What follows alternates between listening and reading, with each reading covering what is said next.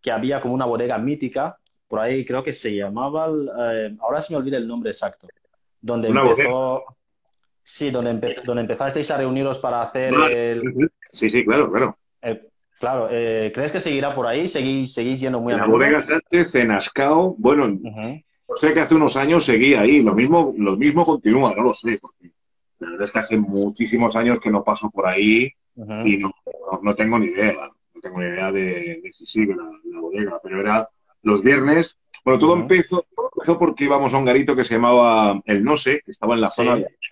Sí. Entonces hubo un momento que o bien cerraron o era una época donde ya no nos gustaba la música que ponían y los viernes, pues, en la bodega donde, donde pillabas litros y todo esto, y ahí quedaba.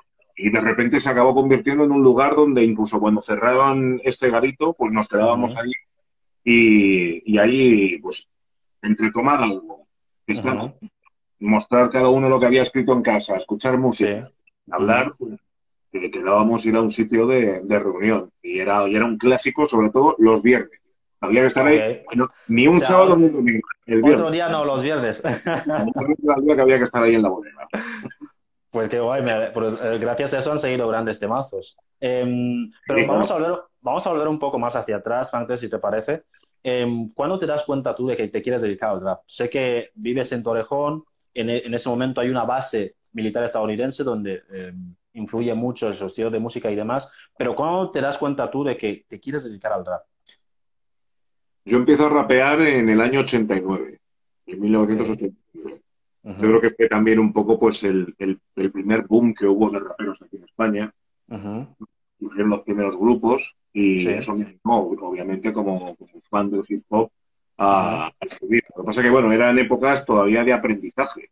No solamente teníamos que aprender a rapear, sino a rapear en nuestro idioma, español. Sí. Y esa fue también, pues, esa transición un poco complicada. Mm, no encontrábamos la fórmula o la manera de sonar bien en español. Yo creo que pues eh, los primeros grupos quizás no tenían esa fórmula hasta que hubo como BZN en Barcelona o el Kings aquí en Madrid que encontraron la fórmula de que sonara dignamente el rock en español. Y basándome un poco en esa fórmula, sobre todo cuando pues empecé a desarrollar mi propio estilo. Ok. ¿Y cómo, cómo definirías exactamente tu estilo. Yo, yo, yo, como, yo como fan lo oigo y puedo dar una determinada opinión, pero tú especialmente, ¿cómo definirías tu estilo? ¿Qué crees que te diferencia de otros en sí? Bueno, yo creo que, bueno, una cosa fundamental que yo creo que, como siempre, lo que diferencia a un cantante de otro es la voz. Unos tienen la voz más rasgada, otros tienen la voz más grave, otros la tienen más aguda, unos son capaces de llegar a tonos eh, más agudos que otros, ¿no? María Carey que llega a un sitio donde no llegan otros, claro, claro. cada uno tiene esa particularidad. Yo creo que, por ejemplo, una de las cosas que define mucho cuando tú escuchas a francés es la voz. La voz de francés es única, no, no, una voz grave, muy limpia, ¿no? Y entonces, pues, eh, con, una forma de pronunciar muy clara, y, y eso es una cosa que yo he trabajado yo muchas veces. Pero si hablamos a lo mejor de estilo, yo creo que he hecho todos los estilos más normales y conocidos que hay, ¿no? Ha habido discos donde he corrido más, ha habido otros donde he ido un poco más lento, como en mi, último disco, que, fui más tranquilo, ¿no? En la forma de rapear, más sencillo. Y ha habido otros discos donde también me he complicado muchísimo más, como en Attack o, o, también Sonríen, por favor, ¿no? Pero yo, por ejemplo, creo cuando hice en Frank Attack la canción de Rap Serio con Falsa Dharma, sí. ahí pues eh, traté de mostrar un poco esa idea y ese concepto de decir, oye, que lo que hacemos no es de broma, lo que hacemos es rap serio. Pero daba la sensación de que cuando decías rap serio no había espacio para el humor y a mí el humor me encanta. Siempre he trabajado en siempre en sarcasmo y eso es una cosa que para mí es fundamental e importante. Por lo tanto, yo creo que a lo mejor lo de rap serio quedaba demasiado serio para lo que realmente ¿En serio? No, perdón, perdón, continúa, continúa, perdón. eso, y ahora mismo creo en otra, que, eso es lo que yo creo que siempre he hecho, pero me le faltaba un nombre, ¿no? y yo veo rap total.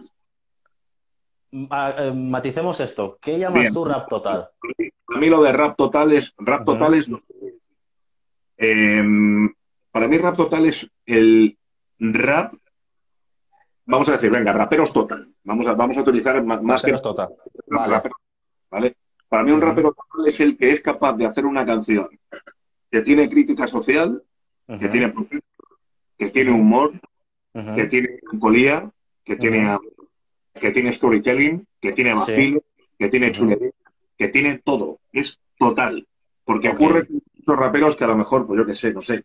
Hay raperos que solamente hablan de política, única y exclusivamente. Entiendo. pues la categoría de, de, raperos antisistema. Ok, sí, sí. No hablan de otra cosa, solamente hay, hay eso. No, parece que haya humor, no parece que haya... O, los raperos que solamente hablan de, de, vacile, única y exclusivamente vacile y no hablan de otra cosa. O los raperos que sé, que, hablan solamente de, pues estos, hay muchos que han salido con una onda muy de, rap de superación, ¿no? Que, sí, muy de desarrollo personal y todo. Y, demás, ¿me entiendes? Es como, no, no, no, o sea, creo que la idea realmente es el rap total.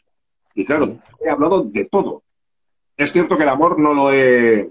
No lo, hemos, no lo hemos tocado mucho. la verdad, no, me han salido muchos temas así, muy pocos, la verdad. Clases en cositas y tal, ¿no? Pero todo lo demás, eh, tengo vacile, tengo crítica social, tengo tengo storytelling, además un montón. De hecho, el storytelling Que se, no, se hace prácticamente aquí en España. La gente le gusta mucho hacer storytelling y eso es una cosa súper normal en cualquier sitio, pero aquí, por lo que no, no, sé por qué. Y... hay hasta cursos de, hacer storytelling, ¿no? Ya independientemente del mundo del rap, o sea, es muy importante saber comunicar. Sí, pero, pero aquí no funciona. Aquí no, es algo que además hay raperos que son buenísimos, bueno, por Totequín, y, y, que no lo han trabajado tanto, aunque sí que tienen canciones que sí que son conceptuales, que tienen un concepto, una idea, una cosa, pero no un storytelling como los que he podido hacer yo, o incluso los que he empezado a, a, Pero sí que es cierto que, que mm, a nivel de diferentes temáticas, creo que podría decir que, he, abordado muchísimas cosas y sigo explorando y abordando más cosas. Ah, Por eso digo, se nota esa diversidad. En el rap total, en el rap total, alguien que sea capaz de hacer una canción con vacile y teoría, pero que luego sea hacer un, sepa hacer una canción de, o de crítica social o, política, que, es rap total, es como el fútbol total o como la guerra total. Claro, pero digamos que cuando, un, cuando un MC está empezando, eh, pues tú, tú, no le recomendarías que sea niche en un, en un, en un estilo concreto, es decir, me voy a centrar en desarrollo personal, me voy a centrar en crítica social, me voy a centrar en política o lo que sea. ¿Recomiendas eso o ya quieres que desde el principio empiece haciendo rap total, tocando todos los palos? Sí, que toque todos los palos, porque seguramente tendrá muchas cosas que decir. Es decir, eh, eh, hay raperos que, que pueden tener 14 canciones en un disco que son todo de tristeza. Y digo yo, ¿estás todo el rato triste? ¿De verdad? ¿En serio? No, no, no. Hay, momentos tristes, momentos alegres. utiliza, pues, utiliza ese momento alegre para contarlo. Eh, o, raperos que están todo el rato hablando, pues yo qué sé, ¿no? Los, raperos que rapean en reggaetón, en, de culos, culos, culos. ¿En serio estás todo el rato? ¿Tienes culos todo el rato? Todo, todo, todo, todo el rato tienes culos y, ah. Habrá, gente que sí, no sé, pero bueno. Eso, es No, o sea, no está. Eh, tienes razón, tienes razón. diferente para aportar algo en, la canción. si tienes talento realmente y eres capaz de hablar sobre esto, puedes, puedes hablar de, cualquier otra cosa. Pues si no, utilízalo, utilízalo y, y, y saca el partido a eso. Por lo tanto, yo sí que te recomendaría que, bien, hoy estás enfadado, di algo de Hoy estás más habla de tranquilidad. Hoy, yo qué sé, cualquier cosa que te haya pasado. Por eso el storytelling sigue siendo una cosa interesante, porque puedes contar de cualquier cosa que te haya sucedido, por muy grande o por muy pequeña que, por, muy trascendente o intrascendente que sea. Totalmente, totalmente de acuerdo. Y antes has mencionado un poco, has hablado un poco de algunos de tus discos. Yo quería, quería, quería preguntarte esto. O sea, una vez que te separas del club de los poetas violentos, ¿vale? Empiezas tu carrera en solitario, empiezas a hacer algunos discos. ¿Cómo tú como, como productor y como artista, cómo encuentras ese equilibrio entre lo que te exige el público y lo que tú quieres contar? Porque ahora acabamos de hablar de que uno debe contar eh, según las experiencias que vaya viviendo, ¿no? ¿Cómo encuentras ese equilibrio? Porque hay algunos discos tuyos que fueron un boom y hay otros que no funcionaron tan bien, pero que a nivel de que los del gremio te decían que estaban muy bien hechos y que los valoraban, pero el público no los aceptaba. Entonces, ¿Crees que has encontrado la fórmula del equilibrio entre lo que quieres contar tú y lo que espera el público? No. Qué categórico, ¿no? No. Entonces, solo, hay que ir probando, ¿no? No, no, porque creo que no, no existe eso. No existe. Hay gente, hay gente que si fueran por ellos, escucharían eh, una discografía entera de un artista durante 20 años con, canciones de la misma manera. Es decir, a mí me llevan diciendo la gente desde que hice 90 kilos o incluso desde que hice Frank Atago, desde que hice Los Pájaros, que haga discos solamente como esos, con canciones como... Porque eso fue lo que más le, claro. eso fue lo que más le gustó y, ya está. El, que es creativo no puede. Bueno, ya porque piensan en... Piensan, como diría yo, iba a decir, piensan en el dinero. Bueno, en el dinero, piensan en, que les vaya bien en el Totalmente. Quemando porque siempre hacen lo mismo. Totalmente. Y esta fórmula ha funcionado, pues venga, vamos a repetirla una y otra vez hasta que deje de funcionar. Y eso es algo que yo personalmente no he sabido hacer. Es decir, que, como artista, quizás a lo mejor, pues eh, no, has, no has sido inteligente a la hora de decir, mm, no hace falta que te vendas, pero sí que pero sí que cedas un poco ante la exigencia o ante la petición del público. Y eso es una cosa que no he hecho, porque yo, por ejemplo, los funcionó muy bien, pero el siguiente disco, eh, sonrían, por eh, sonrían por favor, no funcionó tan bien, pero porque era totalmente diferente. Y claro, eso desde la perspectiva del marketing no es inteligente.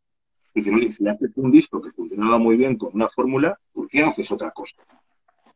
Entiendo. Una cosa que no.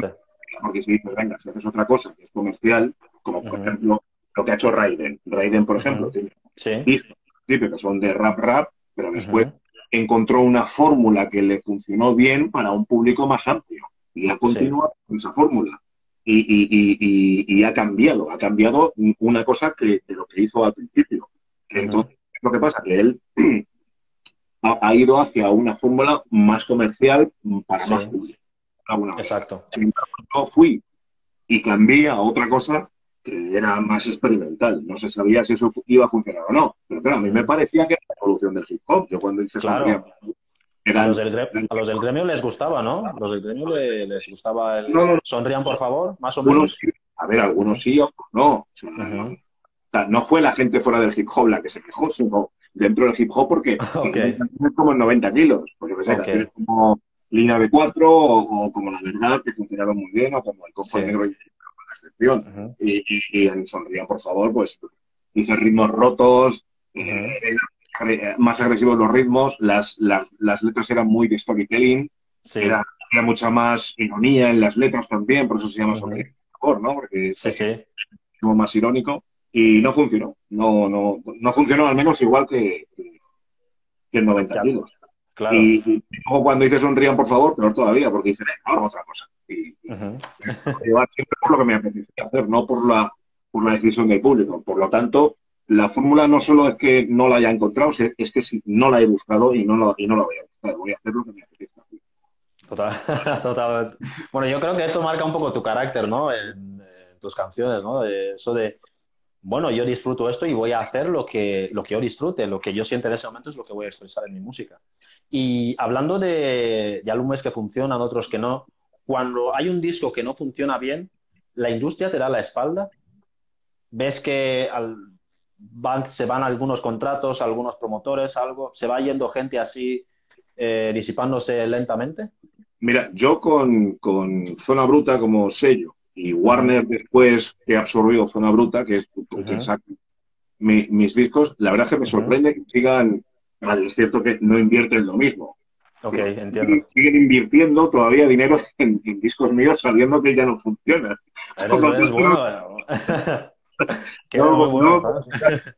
o sea que, es decir, o sea, lo que se llama la industria en este caso, con las compañías discográficas, sí. al menos sacan los discos a mí, sí, y, y sí que ha habido gente que me ha querido sacar los discos, por lo tanto, no me puedo quejar en ese, en ese punto. Sin embargo, por ejemplo, en el caso de eh, managers, en el caso de conciertos, festivales y tal y cual, aquí sí. Porque los, eh, ahí el, del festival mira los números, en YouTube, en Spotify, en lo que sea. y diría, sí, sí, hay mucho respeto y mucho tal, tal, tal, tal, pero sus vídeos llegan a 10.000 como mucho. Entiendo. Entonces traen a otro, pues, yo qué sé. ¿Y eso te molesta, te molesta de alguna forma o pasas de ello? No, a ver, te da pena porque dices, joder, me, encantaría estar ahí, ¿sabes? He estado en, otra época y, ahora ya no. Dices, pues nada, es que no puedes hacer nada, tienes que entender cómo va el juego. Si entiendes cómo el juego no tiene por qué molestarte, pero evidentemente no te sientan del todo bien.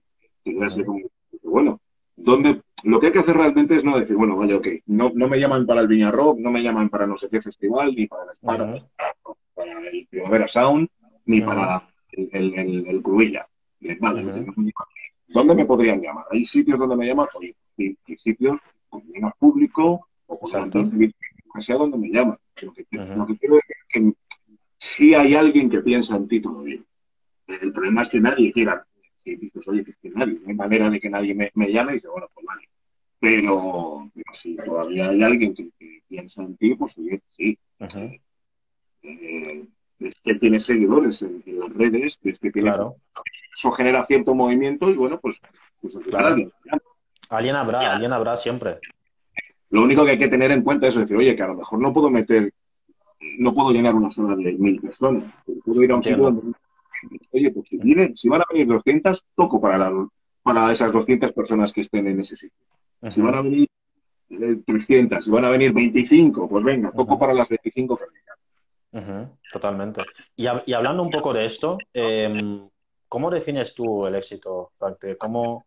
Porque claro, em, uno desde fuera vemos que cuando te funciona bien un disco, cuando le funciona bien un disco a un artista, vemos que es en, su momento de máximo apogeo. Pero luego, cuando un disco no funciona tan bien, mm, nuestra percepción es que esa persona ya no tiene tanto éxito. Pero igual el mismo artista en su casa está tranquilo, se siente bien, no tiene ningún problema. Entonces, en ese sentido, ¿tú cómo, cómo defines tú el éxito? Como artista y como, como persona. cuando, cuando, cuando alguien tiene éxito, es que claro, eh, hay que pensar también que lo del éxito, hay, hay muchas cosas que son un poco engañosas. Es decir, no sé cuántos millones de seguidores. Bueno, si tienen millones, de seguidores en Instagram, eso ya te puede generar algo, ¿me entiendes? Claro. estamos hablando de millones. Pero yo, la verdad es que no, no, sé cuántos tengo yo. 20.000. Casi 30.000 ya, 29.000 tienes. Sí, pues eso. Eh, tienes esas cantidades de seguidores, pero no te puedes comprar un supercoche, ni una casa, ni, ni nada de esto. Es un poco engañoso. ¿A qué llamamos éxito al final? Dices, bueno, hay 20.000 personas, has dicho 29.000, casi 30.000 personas que te siguen. ¿Qué significa eso realmente? ¿Qué significa eso? No, no, puedo pagar las facturas con las 30.000 personas que me siguen. Entiendo, sí, sí. Twitter, por eso las redes sociales es un poco engañabobos en ese sentido. Sí. yo toque y que alguien me pague por tocar. sí, sí. Que él lo pague por, por, por tenerlo. Eso es lo único que estoy pagando las facturas, el que yo pueda comer, pueda pagar los estudios a mi hijo y ya está. Entonces, em, la medición del éxito está en la, ahora mismo en la cantidad de conciertos que hay.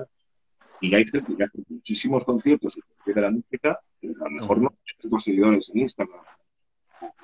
O, un montón de, views en, YouTube y, de escuchas y reproducciones en Spotify. Eh, yo creo que, no sé si va por ahí la pregunta, pero vamos, yo personalmente. No, no, está bien yo personalmente, eh, la época en la que me ha ido bien, de decir, ostras, vivo de la música y, tal, no he sido rico. He sido una persona que vive de la música y que vive bien, no, no, no, me falta de nada. pero he tenido momentos desde que me han ido mal los, los discos que han sido complicados y han sido difíciles. Y, además, encima a mí me coincidió con la crisis que hubo aquí en España. La del 2008, de, 2009, 2010, o sea, todos esos años y tal, yo ahí saqué un disco que no funcionó y encima había crisis, un desastre. Y, y, lo noté, obviamente, lo noté, claro. Sí, sí. claro. Pero, pero cuando yo he tenido éxito, vale, sí, es porque en, en, en, los carteles eh, de ciertos festivales como Cabeza de Cartel, sí. en, las revistas, movimiento y dices, oye, pues, pues va bien, pero hacerse la música aquí en España es muy complicado. claro. El éxito ahora mismo, pues yo qué sé, Rosalía tiene éxito. esos, esos, esos, tienen éxito. no sé si habrá mal a Rodríguez con lo que está haciendo realmente está teniendo éxito, no. Pero, pero bueno, lejos sí. Eh, eso pensando en, en, en, los artistas que realmente lo dices, oye, se va bien. Y además, es en sus redes sociales que presumen de ello. Claro, totalmente. millones y millones de seguidores, sí, sí. Pero que los ves que viven en, casas, una casa que no tengo yo. Claro. Tienen coches, que viajan muchísimo. O sea, o sea es claramente eso, ¿no? Dices, oye, están ganando dinero y, y, les va bien. Y yo, sinceramente, lo, lo aplaudo. Lo aplaudo y me, me parece bien. Pero dicho esto, pues, no sé, yo tampoco me puedo quejar muy mucho de, lo que he vivido y de lo que sigo viviendo. Claro. Y hablando un poco de esto, de la línea del éxito, este año ha salido una peli en la que has participado tú. ¿Qué nos puedes contar de eso? Bueno, tampoco me han mucho. me, pagaron, pero tampoco me pagaron mucho. y, además, y, además, y además, es que son, cuatro frases que no me esperaba yo las cuatro frases. Me dijeron, no, ¿Fuiste pues, sin, sin, conocimiento al, al, set de la Rolar? El director, eh, eh, eh, Javier, es, es Javier Galindo, es, es, fan. Además, él, él, también. Okay. Y, bueno, uh muchos años y tal. y, y, claro que el personaje ese tenía que ser yo. Quieren contactar conmigo y me dijeron, oye, nada, solo tienes que ponerte una armadura, no sé qué, es en una escena, y, pocos días antes me dijeron, no, si tienes un par de frases ahí, tal, y encima las frases las tenía con el actor principal. Era como... Porque yo no soy así en la vida interpretando o sea, que no, no, rapear, no, no, no un diálogo. Era la primera vez así, ni en el colegio ni en el instituto. O sea, era la primera vez que te ponías a hacer algo ante como actor, ¿no? O sea, era primerísimo. nunca había hecho una cosa así. Y, bueno, pues nada, aprendí el diálogo y nada, lo hicimos en no sé cuántas cientos de tomas, bueno, cientos, no sé, fueron muchas tomas. y, lo sacamos y, ahí está. Y bueno, no sé. Nunca me ha llamado la atención el, interpretar, pero ¿qué sabes? Hombre, yo, yo, creo que tú tienes buen. A ver, igual porque sea fan tuyo, pero yo creo que tú tienes buen porte para. Te, dan, te pueden dar un personaje así muy, muy característico. Pienso, pienso lo mismo, pero aquí hay un problema. Aquí hay un problema, que estamos en España. Primero, el cine es muy difícil aquí en España. Sí. Y ya si eres negro, ya, o sea, ya, ya, apaga y vámonos. Tengo un montón de actores que eh, sufren por tener buenos papeles o un papel en, en, alguna película, en alguna serie. Muy complicado. Siguen, sigue, sigue habiendo clichés. Es verdad actores españoles que al final tienen que hacer papeles de el, emigrante que acaba de llegar o, y, ahí es donde creo que está el problema. A mí me dicen, no, venga, ¿quieres hacer un papel sobre algo? Digo, no, pues quiero hacer el papel de un abogado de 40 tacos que, bueno, pues, que, defiende a no sé quién. Y ya está. No se racialice eso. Nada Soy un abogado, no un abogado negro. Ok, eh, bueno, buena frase, ¿eh? eh, eh eso es, donde, ahí es donde está el problema un poco, un poco de, de, del cine español, que todavía están pañales en, eso. Y la verdad es que eso me inspira muy poco el querer participar de eso, teniendo en cuenta como hay un montón de amigos míos que son actores que, sufren muchísimo por tener un papel digno en una película donde no le saque siendo de africano recién llegado en Totalmente. Totalmente. Bueno, hablando de, hablando, de llegadas, porque es curiosa tu forma de llegar a España porque eh, tu familia tenía prevista mudarse a Estados Unidos. Em, y luego os quedasteis aquí y demás. ¿Cómo fue, imagino esos años, que más, supongo que serán los 80 más o menos, ¿cómo os recibe la gente en Torrejón? ¿Ya había otras familias negras o cómo fue ese momento? Hombre, por lo que cuenta mi, bueno, por lo que cuenta mi madre y por lo que recuerdo yo, estamos aquí en el año 70 cinco, yo tenía dos años. Es que prácticamente se puede decir. bueno, llegué con dos años, en el año 75, y llegamos directamente a Torrejón. Eh, y Torrejón es que era un pequeño oasis en ese sentido. En España en 1975. Bueno, llegamos cuando Franco ya estaba enfermo, llegamos en septiembre, Franco se muere en, en noviembre, y y ahí empieza un poco pues la, transición. Sí. Pero se, seguía siendo la España, la España de Franco. Y Claro. llegamos, llegamos a Torrejón y claro, Torrejón era un poco base porque la gente ya estaba acostumbrada a ver afroamericanos Ujú. de la base americana que andaban por ahí por Torrejón. Algunos vivían en, en lo que es el pueblo, otros vivían en la base, pero la gente ya estaba acostumbrada. Ujú. Y es curioso que, que- que diga esto, pero en 1975 hay gente que no había visto un negro en su vida, a menos que no fuera, a menos que fuera en la tele. Y sin embargo, en. Torrejón sí. Entonces eso hace que ya no fuera tan, tan extraño. De hecho, la gente creía que éramos americanos. Y ya Mm. cuando se acercaron a mi madre y todo eso, dijeron, ah, no, no, no, no es, no es, no es americana, es, es eh, pequeña en ese momento. Aire y tal, ¿no? Y aunque hablaba inglés, pero, pero era ceireña. Y rápidamente, por la curiosidad, porque la gente tenía como más curiosidad que otra cosa, pues Sí. padres se hizo amigas y, y se empezó a acercar a la gente y tal. Y, y bueno, la verdad es que muy bien. O sea, O sea, muy bien, sin ningún problema. en ese sentido, bien. Bueno, eh, hubo más problemas después, ¿no? Pero, pero de, de otra índole. O sea, lo que es la convivencia y todo esto, pues se puede decir. Y aparte también había, empieza a haber a partir de esa época también eh, migrantes guineanos que Sí, ah, hay muchos ya en España, por ejemplo, totalmente. sobre todo en Madrid, en, en Móstoles, en, en Fuenlabrada, en Torrejón. No, no solamente había afro- afroamericanos, sino también en, en Claro, Ecuador, porque los guineanos ya traen el español de casa, entonces era, ya era mucho más fácil que otros africanos conectaran con, con ellos al llegar. Por eso te digo que, bueno, en Torrejón sí que, sí que era más normal que la gente luego, si no lo aceptara, por lo menos que, que le pareciera normal verlo. Y, y bueno, pues en ese sentido, bien. Eh, antes, eh, hace unos días, eh, te comenté una, una idea que eh, me decías, no es que es igual, parece, tiene un toque un poco, un poco cursi y demás.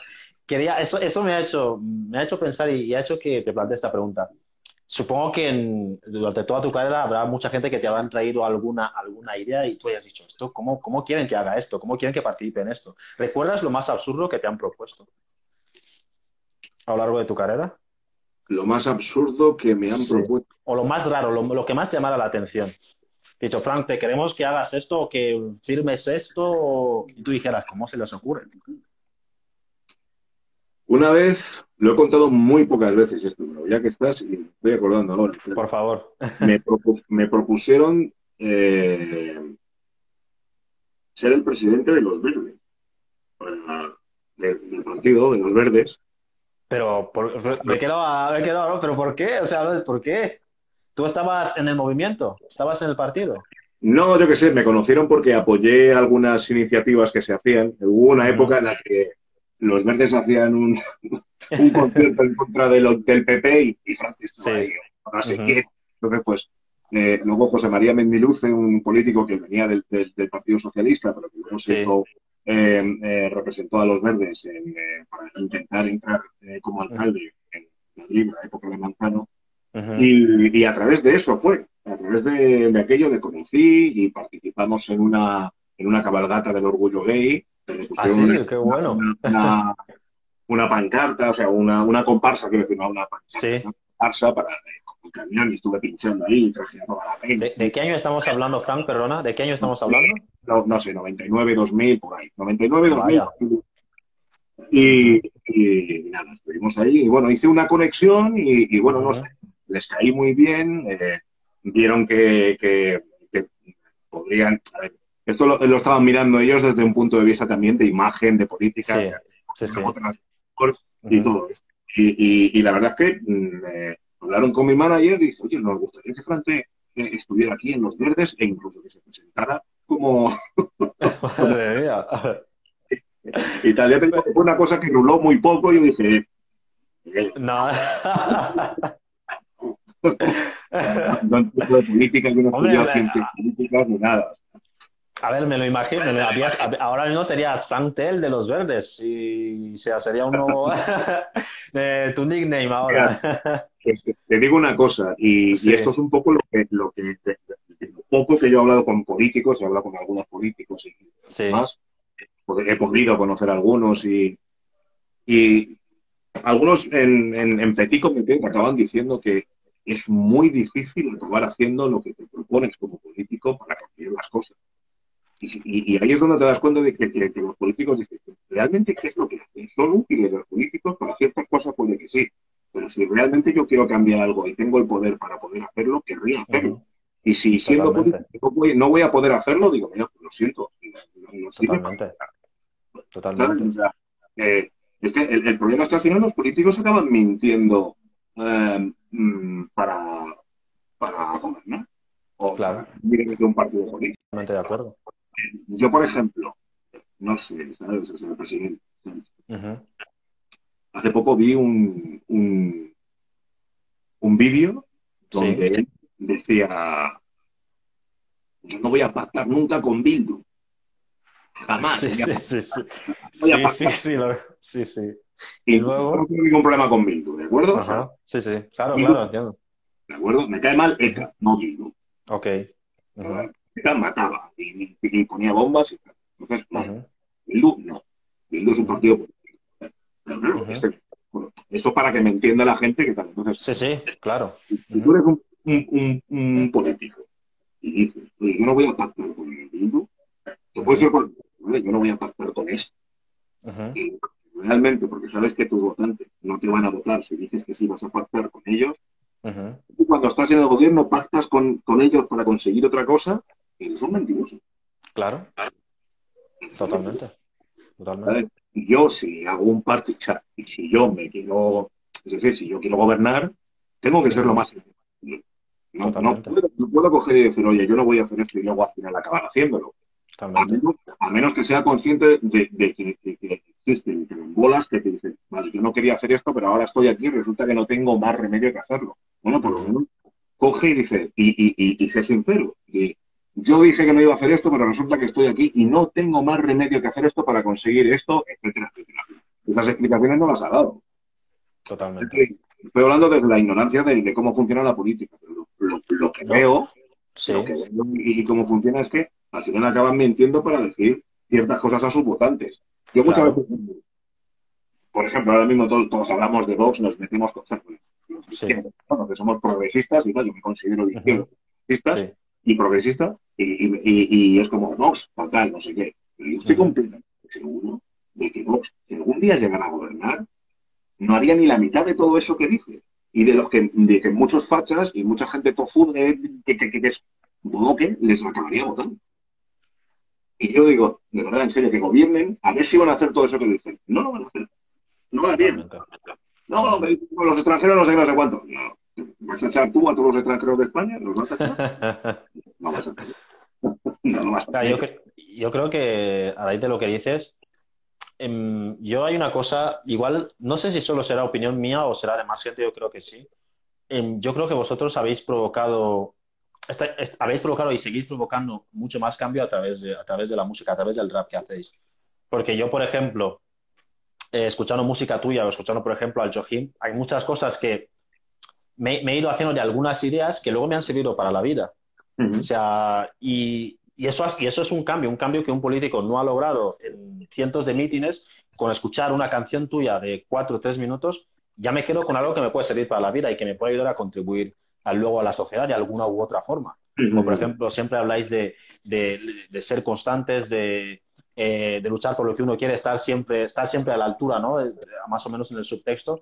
Y eso te hace decir, oye, tío, ponte las pilas, si quieres conseguir algo, ponte ahí, eh, ponte las pilas, trabaja duro y lo vas a ir consiguiendo. Y eso es algo que solo con cuatro minutos de canción ya, ya me he dado. Es que hay una cosa que... ocurre con los políticos, aunque eso está cambiando un poco. Eh, ese lenguaje que siempre han tenido y esa distancia que siempre han tenido con la gente, hace que es muy difícil que en un momento dado pues, pues eh, te puedan llegar tanto como te puede llegar un artista es cierto que los artistas de pop también están muy alejados, incluso hasta más pop y político.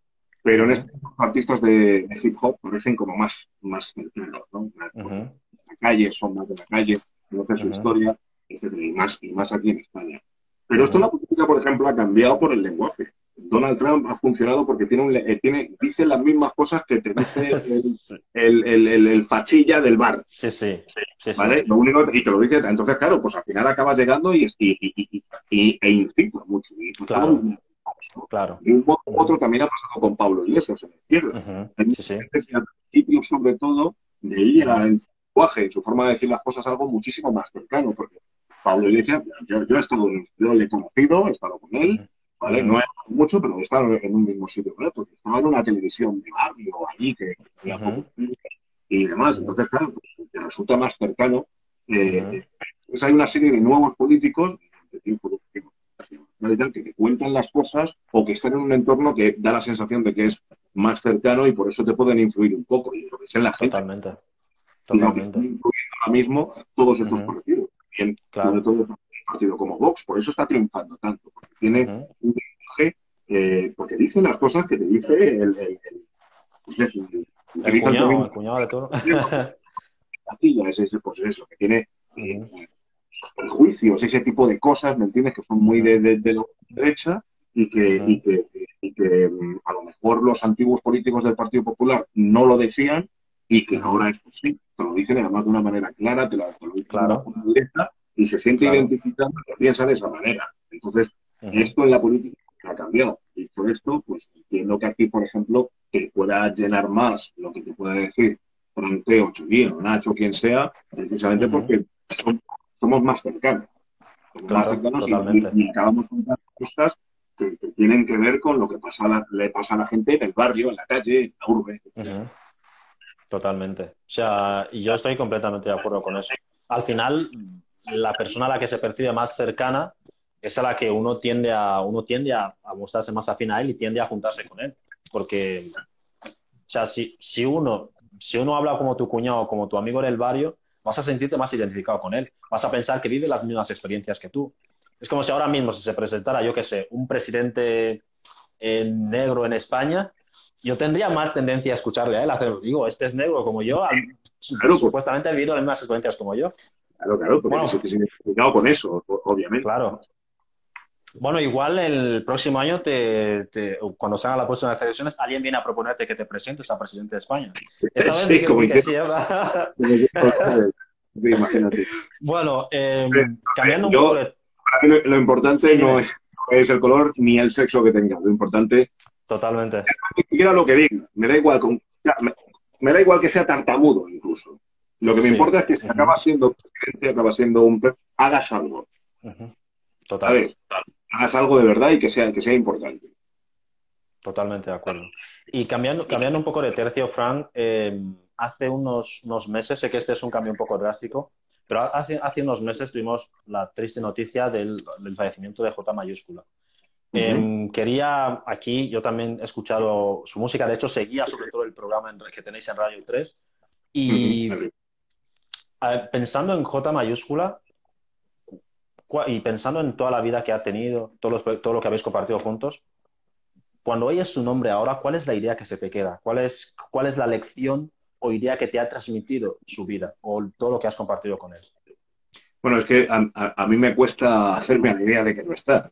Porque hay veces que yo que sé, que veo algún vídeo o alguna canción o alguna cosa, ¿no? Y- o algún recuerdo, ¿no? Tal, tal, tal, tal. Lo recuerdas, te ríes, o, o- o lo que sea, ah, sí, aquí hicimos esto, no sé qué, no sé cuánto y tal. Y luego dices, ya sí, no está. Y ahí es donde te entra el bajón y te dicen, "Mira, no está. Y, y esa es la parte triste. Dicho esto, lo bueno es que esa otra parte, la parte del recuerdo, es, tiene mucho poder. Tiene, ¿Por qué? Porque ha hecho muchas cosas. Ha sacado muchos discos, ha hecho muchas colaboraciones, ha hecho muchísimos programas, y todo eso está ahí. Y, y esa es la cosa buena que tiene Internet o lo que sea, Ujú. Sí, sí. la nube. Que, todo eso se queda allí y, y sabes que va a haber un sitio donde, donde se lo va a poder ver y escuchar. En, en sus Totalmente. discos, en sus canciones, en sus programas, en sus, vídeos, etcétera. No, no va a haber más cosas nuevas de él. Y nos tenemos que conformar con, con lo que ha dejado.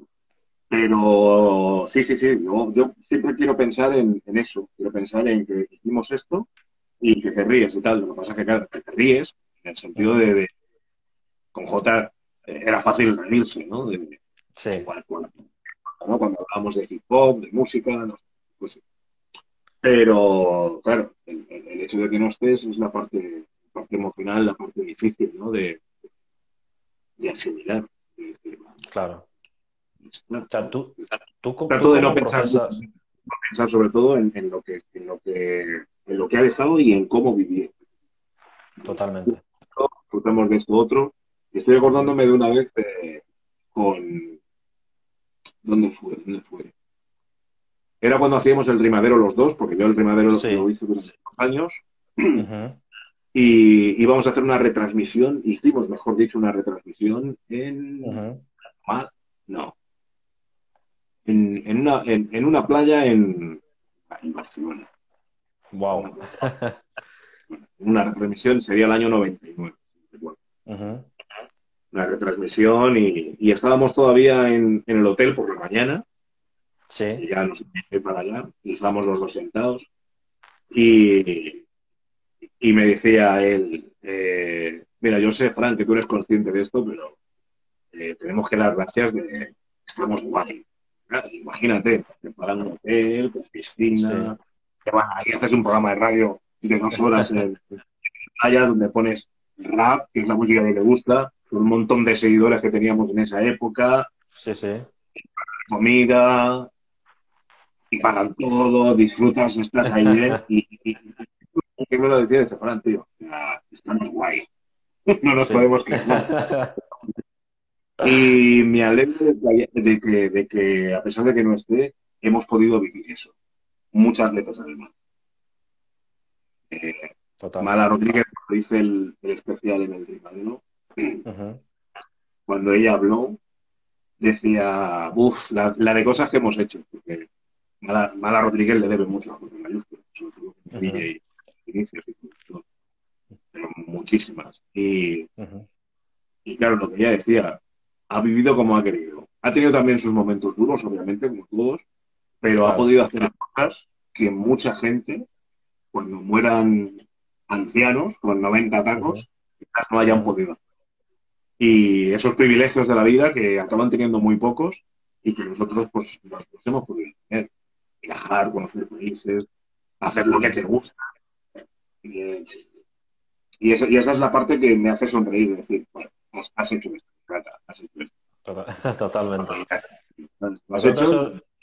Eso, es lo bonito. Eso es lo bonito de cuando se va alguien que, que, apreciábamos tanto, tener esos recuerdos eso es lo importante. Y a raíz de esto quería hacerte una pregunta, Frank. Eh, tú durante, durante tu carrera has tenido, has tenido porque ha habido con los momentos de boom, donde tenías que dar conciertos por ahí por allá, lanzando nuevos discos y demás, eh, donde había, tenías sobre todo mucho más ajetreo, ¿tuviste que renunciar a algo, digamos, em, a una visita a un familiar, a una cena con unos amigos, porque tenías un compromiso eh, artístico o algo así? ¿Cómo? Que tenía que, Ah, renunciar. Sí, tuviste que renunciar a algo, sí. No, no, no, no, se ha dado esa situación, es decir, por ejemplo, hubo un concierto en, en Lugo, en 2002 creo que fue, que tuve que cancelar porque tuve gripe. vale. por, la gripe ya. Luego hubo un concierto que estuve a punto de cancelar. Sí. Cuando mi, hermana se murió en el año 96. Murió en, en, octubre del año 96. Y, yo iba a actuar a Barcelona en la sala Bikini o Apolo, no sé. Igual, una jam. No sé dónde era. Bikini o Apolo tenía que actuar. Fueron dos semanas después de que ella se Entonces, los de la sala, evidentemente, se enteraron. Mi manager, tal, me si quieres, eh, cancelamos el concierto y tal, ¿no? Y, y tomé la decisión de hacerlo. Dije, no, no, no, voy a hacer el concierto voy a estar en mi casa lamentando era peor. Al contrario, tenía que hacer algo para, claro. Para seguir hacia adelante. Y, hice el concierto. No fue obviamente el mejor de los conciertos que hice, ni mucho menos, pero, ahí estuvo. Pero no, no, no. O sea, he, tenido que estar, ha tenido que estar muy mal la cosa para suspender o cancelar un concierto por algún compromiso o alguna cosa. Ya, ya para ir, eso es, es muy, es muy emotivo, ¿eh? esa, esa última parte. Hemos hablado, hemos tocado ya un tema. A mí me resulta siempre muy, me resulta muy, muy, muy sensible hablar, hablar de, hablar, hablar de perder gente, porque claro, te vienen, te vienen de golpe todas las experiencias bonitas y, y, sigues, y, sigues deseando su presencia y dices, ojalá estuvieras aquí, ¿no? Y bueno, eh, claro, totalmente. Sí, pero bueno, igualmente es, es, lo que te digo, o sea, yo pienso más en, en, en lo que pasó cuando estaban, uh -huh. Uh -huh. que no como murieron, ¿no? Que, es la parte más dramática. Y, Totalmente. Y es así. Pero bueno, así hablando, yo elogio a los raperos como Capú, que hablan de, de, de la, de la muerte. Cosas así, ¿no? O, o, o, la canción que tiene Tote a la carta a su padre y tal. Es, sí, sí. una canción increíble, es fantástica y tal, pero uh -huh. yo no puedo así, me pongo a llorar enseguida. o sea, por eso, no, por eso ese... tienes así, porque, porque, porque si no me podría llorar, no sé. llorar, ¿eh? Bueno, esa, esa, esa, esa, que hizo cuando canta Basureta, que se ponía a llorar. Sí, sí. Yo he hablado con él. Yo, yo, yo le pregunto a digo yo, pero haces el esfuerzo para llorar y tal y cual. Ah, tío, en el momento que le sale es... me, me sale y me pongo a llorar ahí como lloro. Wow. En, tío, o sea, ¿cuántos conciertos podrá haber hecho KCO desde que sacó el, el círculo? No sé, decenas, ¿no? Podría. Bueno, eh, es que este...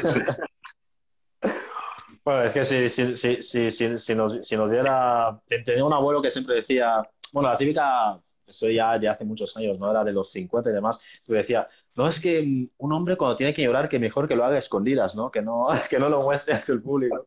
Y bueno, de que no, no es agradable. Hay que llorar, obviamente, ¿no? Pero, claro, pero es necesario. Hay gente que no, que no, nos gusta nada y hay gente que le, que le encanta. Yo sé. Claro. Mira. bueno, entonces, eh, ¿habrá alguna canción de amor u otra canción o una canción de que hable de la muerte o que sea un poco más emotiva en algún en este mismo disco que sale en el 2021, el disco Arroz, ¿habrá alguna canción de amor o algo relacionado a, a la muerte, algo más sentimental? ¿Habrá algo? No, hay. ¡Qué tajante! hay alguna canción, por ejemplo, en el anterior disco, ya, ya lo sí. hay una canción que sí, se sí. llama El hombre de hojalata. Eh, claro. Uh -huh. Lo que pasa es que es una especie como de storytelling, ¿no? De, de, uh -huh. de, un personaje que no tiene corazón, pero que entiende el amor. Porque muchas okay. veces el caso de los hombres es que decimos que tenemos un corazón muy grande que queremos, pero al final acabamos traicionando, engañando, -huh. Y sin embargo, el hombre de ojalá no tiene corazón, uh -huh. entiende mentalmente lo que significa y lo que conlleva amar y consigue uh -huh. ser fiel. Y, y, es una manera de decir que quizás el amor, eh, aparte de sentirlo, hay que entenderlo. Es, es, es, lo que significa. Es lo que significa. Lo, lo hago clave casi de, pues un poco de filosofía, no, no tan sentimental, aunque tiene cierto sentimiento la canción. Uh -huh. Claro, es un storytelling con, con, un poco de filosofía y, y, y, claro, pues todo eso pues le resta esa sentimentalidad que yo personalmente pues no suelo tener en las canciones como por ejemplo Salir, ¿no? eh, y luego tengo otra canción, Camiseta y Short, que ahí también a un punto distinto al que que no había manejado antes, ¿no? Un poco, pues, ser un poco canalla, seductor, hablar de chica. ¿Esa de qué disco es? ¿Esa de, que no, ahora no la ubico? Aquí. Eh, okay. de los negros también iremos a la luna. Exacto. ¿no? De, es el del 2016, ¿no? Este disco es de 2016. Uh -huh. En este disco he hecho una canción, ¿no? Pues pensando en mi chica y todo esto y uh -huh. tal y cual. Y bueno, ahí, bueno, hay, hay seducción, hay un poco de salir, sí sexo, yo qué sé, un poco, uh -huh. un poco he ido hacia ese, ese punto. Uh -huh. No había explorado tanto en otros discos. Uh -huh. Pero el amor como tal, es que no, no, no, sé cómo abordarlo sin sentirme un poco ridículo, por, decirme, por decirlo de alguna manera. ¿no? Y hay que, lo consiguen hacer y le sale bien. A Sabib le, le sale muy bien. Que. Yo es que tampoco claro. lo he intentado mucho, pero no sé. no. Bueno. al, al, final, al final mmm, digo, vale, como rapero total puedo coger y abarcar muchos aspectos y muchas cosas. Sí, a lo mejor siempre me dejo algo, ¿no? Y totalmente. Bueno, el amor in, en in situ, pues es algo que, que, que, no me sale tanto y no lo y no lo exploro tanto. Hay mil millones de otras cosas que al final sí y, uh -huh. Me ha gustado eso que, eso que has dicho, que el amor hay que, hay que entenderlo, ¿no? Eh, es una perspectiva interesante. Nunca lo... La gente dice, sobre la mesa en, en, en claro, esa... claro, la gente le dice, yo amo y tal, pero ¿quién entiende el amor? Es muy difícil. O sea, realmente no hemos llegado a entenderlo. Y esto me da la idea de que yo antes tenía, escuchando tu música y demás, eh, eh, me, había hecho, me había hecho una imagen, una imagen de ti como de um, strong man, hombre duro y demás. y, pero, pero luego ahora, ahora mismo con la entrevista estoy viendo también ese lado un poco sensible, ese lado que igual ahora, eh, recordando algunas canciones tuyas, es un lado que también has puesto, pero que ha pasado un poco desapercibido. Sí, eso... de hecho, de hecho uh -huh. son, cosas, son cosas que no hay que negar y los artistas uh -huh. tienen que hacerlo y, y sobre todo eh, reconocer que tenemos un personaje. Totalmente. Y, y, y hay veces que el personaje eh, en la música está tan ahí arriba que cuando te encuentras a la persona vaya, hay dos cosas completamente distintas. No hay nada de la persona en, en, en ese personaje y tal. Total. Creo que hay mucho de Frank en la uh -huh. música, en las letras de Frank. Pero a partir, yo creo que de Sonrían, por favor, a partir de ahí, Sonrían, por favor, uh -huh. Soy una Los Negros también iremos a la luna, que son justamente los discos que menos han funcionado. Uh -huh. eh, la persona se ha ido imponiendo al personaje. Y por eso hay esas otras canciones y también ese talante de que no parezco tan rudo, tan serio como en esos primeros discos. Uh -huh. y, y, de repente pues hay una sonrisa, hay un algo, porque yo soy así, yo, yo, yo soy muy irónico, estoy siempre bromeando y haciendo cosas. De hecho, pues al, esa... al, principio me cortaba sí. mucho. Yo tenía unas ideas que, me, da muchísima pena no haberlas desarrollado en la época sí. de los pájaros, en la época de Frank Attack y demás. Uh -huh. Era como demasiado loco, ¿no? Como, como la canción de -huh. Despace es más francés de lo que la gente puede. Es una locura de canción. ¿En serio? Sí, sí, es, es, no. es una locura de canción, pero hay más francés en Desfase que en la gran obra maestra. Claro, digo, Sí, sí, sí, ¿sabes? O sea, no había caído, no había caído, no, no, en serio, no había caído. No había... Sí, sí, sí, sí, sí, La gente pues que me... Yo recuerdo cuando, cuando al principio, habló del año 92, sí que es cierto que sí. no soy la misma persona 92, ahora tengo 47 sí. años, en el 92 tenía uno, por ahí. Uh -huh. Pero eh, la gente que me conocía y escuchó esa canción,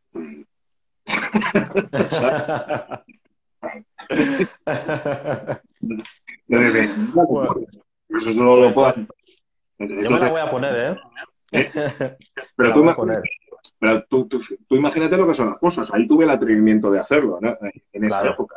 Luego ya cuando empiezo a escribir discos como Los pájaros y tal, que es un disco muy mucho más serio, mucho más de, de crítica social y, y política -huh. y, y, demás, claro, de repente pues das una imagen, uh -huh. no voy a decir distorsionada, pero excesivamente seria de lo que realmente soy. Pero era eso lo que tenía que sacar en ese momento. Uh -huh. Y me estoy acordando de una entrevista que me hicieron, pues uh -huh. no con ese, no prejuicio, sino con esa idea, ¿no? Que me sí, sí. Y, y, el, y a mí, para mí fue una lección esa entrevista, porque el encabezamiento de, de aquella entrevista sí. titular era hemos entrevistado a Fronte y sí, uh -huh. es un rapero serio, pero no tal. me gusta, me encanta. ¿Sabes? Pero, pero no tanto. Siempre el rap serio y tal. Y Digo, joder, ¿cómo soy tan así? O sea, ahora mismo aquí estamos hablando y, y tú, tú, lo ves, ¿no? Que dices, claro, claro. Que, o sea, yo... Sí, vale, tengo voz, bueno, esa es mi voz y no puedo hacer otra cosa. Pero... Claro, o sea, que es una voz que le gritas a alguien y desea volver a nacer. O sea, pero en la verdad... en la verdad... Quiero decir que... Yo personalmente, pues por eso te digo que parece una tontería y es una canción sí, sí. tengo frases que, que, que incluso un poco de vergüenza. pues mira, me la voy a poner, me la voy a poner y la escucharé con atención. Pero la realidad, esa la realidad es que hay Totalmente. mucho más en, en, esa canción que en muchas otras que han sido eh, clásicas de, de, de, ¿no? Eh, y que entender que a veces la persona y el personaje se han uh -huh. podido entrevistar en, en, en, mi carrera musical y se uh -huh. puede ver uno uh -huh. en, unos sitios que... ¿no? Pero, pero bueno, yo creo que ahora mismo todos que somos fans, tío, vamos a poner atención a esa canción y a ver si vamos a vamos a vamos a cogerme frases personalizadas de la canción y te las mandaremos por Instagram. bueno, es, una. Tengo, Mira, escucha por ejemplo la del hombre de hojalata, que es una buena canción. y, muchas otras que están en esos discos que han pasado más desapercibidos. hay, hay, hay letras muy buenas. Claro, hay, tú, tienes, tú, tienes, tú tienes muy buen material, tienes muy buena música, la verdad. Eh, yo no he escuchado todos, los ocho discos no he escuchado todos enteros, pero lo que he escuchado me, encanta. Como te comentaba antes, eh, yo he crecido con tu música. Contigo, sois dos MCs que para mí, si alguien se mete con vosotros, yo le piso el fuego, lo que haga falta. está, eh, estáis tú y está el Chojin. O sea, que nadie, que nadie os toque, porque si lo hacen me, me cabreo, ¿vale? y hablando, y, hablando, y, hablando de esto, em, ya para ir terminando, Frank, que sé que estás muy ocupado, te agradezco que hayas estado Hay gente que está aquí eh, preguntando y diciéndonos si estaría bien decirles algo. Hombre, también, pero, perdonar, eh, es que Frank te impone y te atrapa, te atrapa. Tiene, es un buen storyteller y te atrapa. eh, bueno, había algunas preguntas, creo que las tengo un poco perdidas. Em, hay mucha gente felicitándote, que eres un grande y demás. Mira, Ari, es una amiga mía. Hola, Ari. Hola, mandamos saludos a Ari. bueno, ya, em, si te parece, eh, si alguien tiene alguna pregunta, que la mande, por favor, y nosotros la hacemos aquí. Pero ya, para no robarte más tiempo, quería preguntarte esto. Antes hemos hablado de, las emociones que, que, te llega cuando piensas de J mayúscula, de los recuerdos que tenéis y tal. Ahora mismo, pensemos en, yo qué sé, tanto en la actualidad como en 100 años, de cara a 100 años, en el futuro 20 o lo que, que tú quieras. Cuando la gente oiga el nombre de Frank T, ¿cuál quieres que es la idea? ¿Cuál quieres que sea la idea que se les venga inmediatamente a la cabeza? Cuando vean tu nombre, lo oigan o contacten con él de alguna u otra forma. Frank T, ¿qué idea quieres que se les venga inmediatamente? Un tío guay. tío que mola. Esa es buena idea, ¿eh? Es una buena idea, sí, sí. Ya está, no necesitas más. Claro. No le conozco. Como yo le conocí. Plan, plante, a.k.a. el tío, el tío guay, el tío que Mira, Guille BMX, un gran tipo, pues eso, pues un gran tipo. Claro. Hombre, ya hay, hay gente que, que, se ha ido y no, tienes, no, no tiene ese, ¿cómo decirlo? esas reviews, ese no tiene ese reconocimiento de buen tipo y tal, y que alguien pueda tenerlo, es un honor. Que la gente diga de ti que eres un buen tipo, es un honor. O sea, que yo... Por eso te quiero decir. Claro. Yo tengo claro, mi nombre con ex imbécil. Frante, un tío guay. Ya está. Sea, está, está claro. Aquí hay alguien que pregunta algo. Sí. Eh, ¿Tienes discos físicos tuyos, casete de la época donde se grabaron ese estilo? Saludos. Si tienes casetes en tu casa de, discos tuyos, canciones tuyas. Alguno habrá por aquí, sí, claro.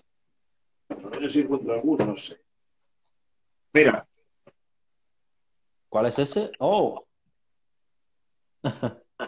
está empaquetado, no está ni abierto. No está ni abierto. no está ni abierto, por aquí lo tenía. Vi el otro día que probabas casetes en tu. En las historias de Instagram probabas casetes en tu, en, tu casa. ¿Algo así? ¿Eran de, viejos discos?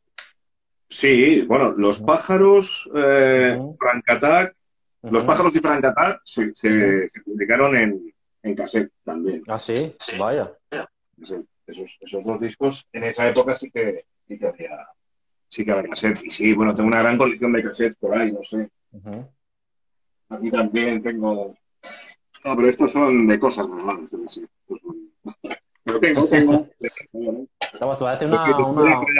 Sí, de coger el bolígrafo y rebobinar. Claro. Eso se ha perdido, ¿eh? Se ha perdido. Sí, cuando no había o no querías gastar, pues acabas el cassette, rebobinabas y ya lo claro. Bueno, vamos a ver si hay otra pregunta por aquí. Que perdonar, ¿eh? si no, la, si no hemos las, los que habéis hecho. ¿Alguien, ¿alguien ha preguntado algo sobre la experiencia en, en, en a la hora de hacer una película. Ya te digo que yo, fue solamente una escena, como te he dicho antes, pero para, para mí yo me quedé sobre todo con la cantidad de gente que trabaja en una película y la, la cantidad de cosas que hay que hacer para una escena. Hay cámara aquí, otro aquí, un tío de luces ahí, otro ahí, otro para acá, otro para allá. Es una locura para una escena. Pero una cosa que, que dices, y, y, todos estos hay que pagarles y tal. a veces. Por eso es tan caro. Yo soy de los que se queja, que, que, caro es ir al cine y todo esto, pero claro, cuando participas en una película dices, toda esta gente para una escena, y además todos son necesarios, o sea, no ves a nadie parado, están haciendo algo. Uno coordinando, uno tal cual, era como muchísima gente. Y demás. No te das cuenta y dices, madre mía, y es una película española con un presupuesto X y tal y cual. Tú imagínate lo que tiene que ser pues, un Juego de Tronos o la Guerra de las Galaxias o cosas de. Una, una locura, una locura. que, que, ahí, a la hora de criticar una película, que tampoco es que sea yo el más crítico, pero soy muy cinéfilo, eh, me lo voy a tomar con más calma de la que me lo he tomado para hacer una crítica a la hora de, decir, a la que mal está esto o lo que sea. ¿eh? es, una movida. Hasta la... Tengo un profesor que dice que hasta la película más mala eh, tienes, que, tienes que admirarla, porque no sabes el nivel de trabajo que hay detrás. O sea que brutal. Hay, hay un fan que te que pide que le saludes. Eh, Hola. Salúdame, ídolo. Bueno, em, em, de verdad, em, muchas gracias por haberte conectado aquí hoy con nosotros. Eh, ha, sido, para mí personalmente, ha sido todo un placer. Eh, esto es como si te, te conociera así en persona, porque soy, soy, soy muy fan, soy muy fan, muy fan tuyo. Y nada, aquí hemos visto a Frank T, un tipo un tío guay, como quiere, quiere ser recordado. Eh, un, gran, un gran MC, productor de hip hop, eh, presentador y sobre todo una persona que eh, hoy me ha demostrado que no, hay, que, no, que no hay límites para nada, sino que lo que una, unas personas entienden por éxito, otras personas lo pueden entender de otra forma. Sí, sí. totalmente. Y una persona con mucho, mucho sentimiento, que no es lo que parece una persona con con mucho sentimiento y muchas emociones que realmente conectan. Y la verdad, Frank, muchas gracias. Muchas gracias por haber estado aquí. Pues nada, gracias a ti y a todos los que habéis estado ahí, que, siguen preguntando cosas, pero yo qué sé.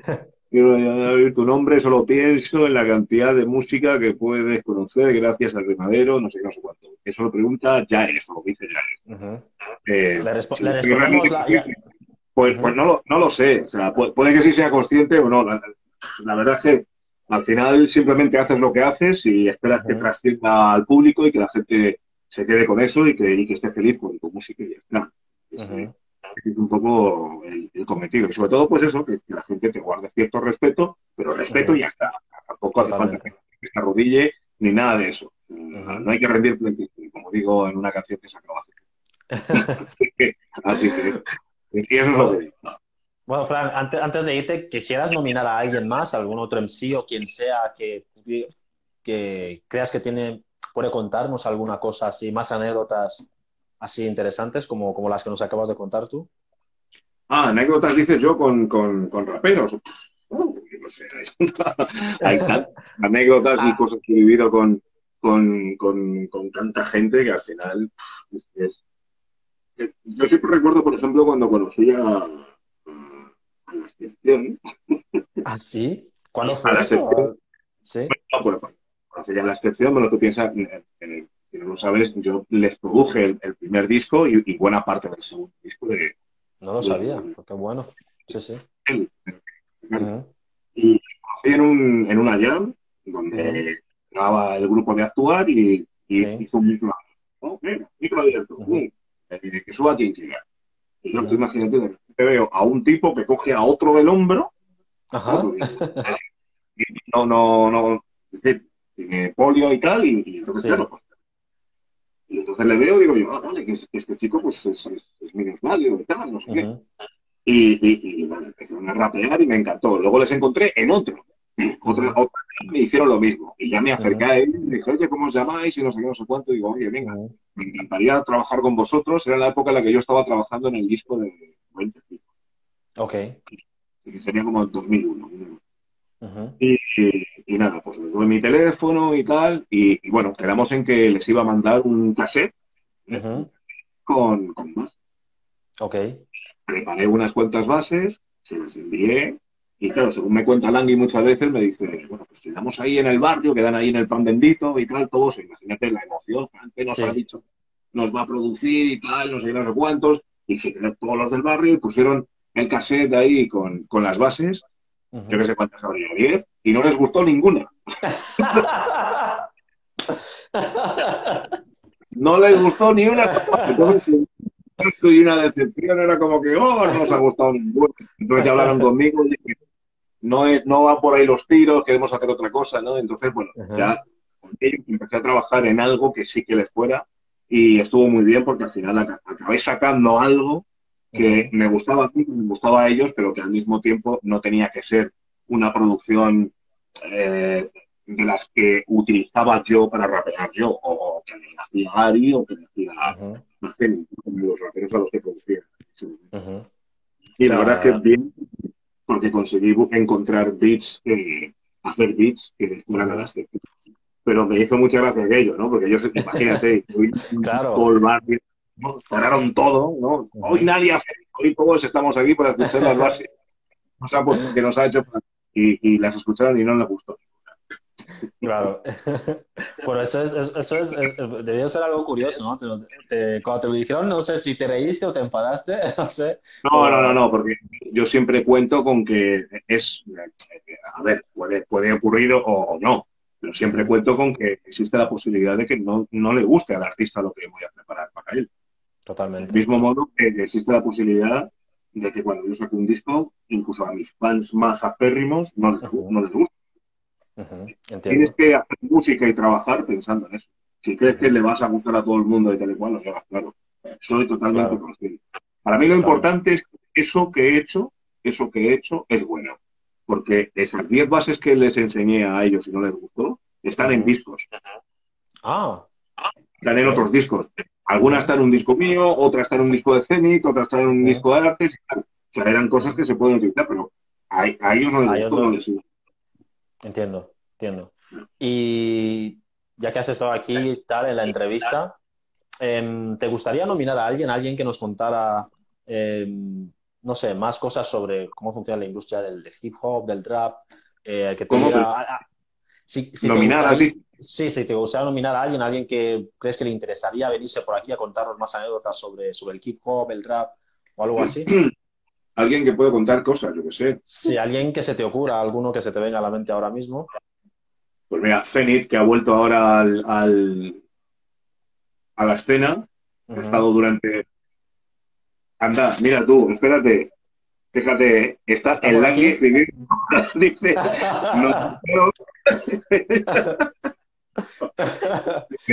nos gustaron, pero queríamos forzar la máquina del derecho. o sea, estaba aquí escuchando de todo, no me había dado cuenta. me he puesto aquí a dar volante y ahí está el Langui escuchando. Pues es, que, pues es que, me acuerdo de, de, de, que vaya, no le gustó la base. pues Langui, estás aquí invitado siempre que quieras, ¿eh? A contarnos batallitas. Cuando quieras, cuando quieras. Pasa que el, Langui es un tío ocupado, ocupado, ¿eh? Sí, entiendo, entiendo. Pues, será un placer, será un placer tenerle aquí. Em, pues venga, entre, Zenit y Langui, venga. Zenit y Langui, vale. Pues aquí lo tengo apuntado y ya, el Langui ya lo sabe, está, yo me pondré en contacto de la forma más formal posible. Y como te he dicho, muchas gracias. La verdad es que mm, me personalmente me ha, hecho mucha ilusión que estés aquí con, con, nosotros compartiendo este espacio.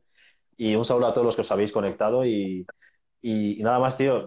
Es que no sé, no sé qué decirte. No sé, me has llenado de. Me has alegrado la noche, la verdad. Que vayan, que vayan Langui y que te cuenten la película. que tienen, los dos tienen muchísimas cosas que contarte a ti y a sus uh Claro. Eh, pues aquí serán bienvenidos. Todo, todo el universo hip hop está bienvenido aquí. Así que, y si viene por, por, recomendación de Frank, todavía más.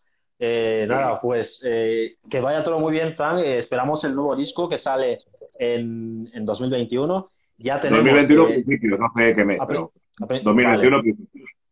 Ya tenemos una nueva canción, eh, Ni Espada ni Rey. También de ese disco salió uno antes. Salió una, una canción antes, ¿no? Que es de, sí, no me gusta jugar, voy con ropa de, de, vestir. De vestir, sí, sí. Ni Espada ni eh, tiene muchas visualizaciones en YouTube, lo he visto y está yendo bastante bien. Y el rollo, la producción está bastante guapa, ¿eh? está, está, bastante bien hecho. Y... Pues nada, si tienen muchas visualizaciones, que me den el dinero. Y está. A mí me da igual las visualizaciones. pasta. A ver, que por un euro por cada visualización, ¿eh? claro, se debería, ser así, pero bueno, ¿qué le vamos? Bueno, Frank, que tengas una muy buena noche. Muchas gracias, y aquí siempre serás bienvenido. Esto irá al podcast, como te comentaba, y luego irá al programa de aquí de Canal Málaga. Muy bien. Y tendréis a Frank T, eh, hasta la eternidad. El tío guay. Tendréis por ahí. Gracias a ti. Un abrazo. un abrazo. Gracias. a todos los que habéis estado allí. Chao. Gracias, chao a todos. Bueno, eh, yo soy Expiabomo. Esto ha sido una emisión especial aquí con Frank. Y Espero que sigáis conectándonos en futuras entrevistas. Y nada más, aquí el universo hip hop es siempre bienvenido y nos vemos en las siguientes emisiones. Hasta ahora, cuidaos mucho.